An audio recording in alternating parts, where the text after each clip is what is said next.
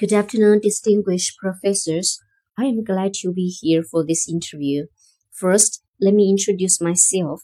My name is Fu Guo. My English name is Bertrand. I come from Nanyang, the capital city of Henan province. I am going to graduate from the Power Engineering Department of North China Electric Power University, Science and Technology College in July 2018.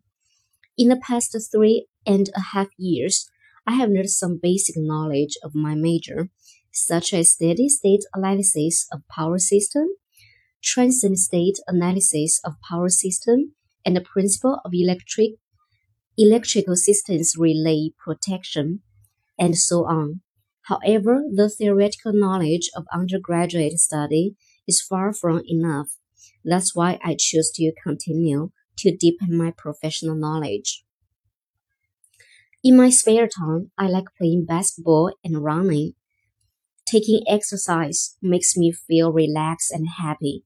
During my university, as president of College Students Association for Science and Technology Innovation, my team and I often participate in various projects and have won awards.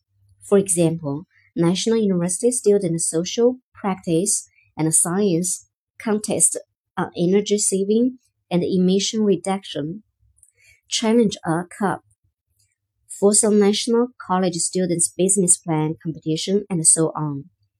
All in all, Shanghai University of Electric Power, with a highly qualified faculty and strong academic environment, is the university I have long admired.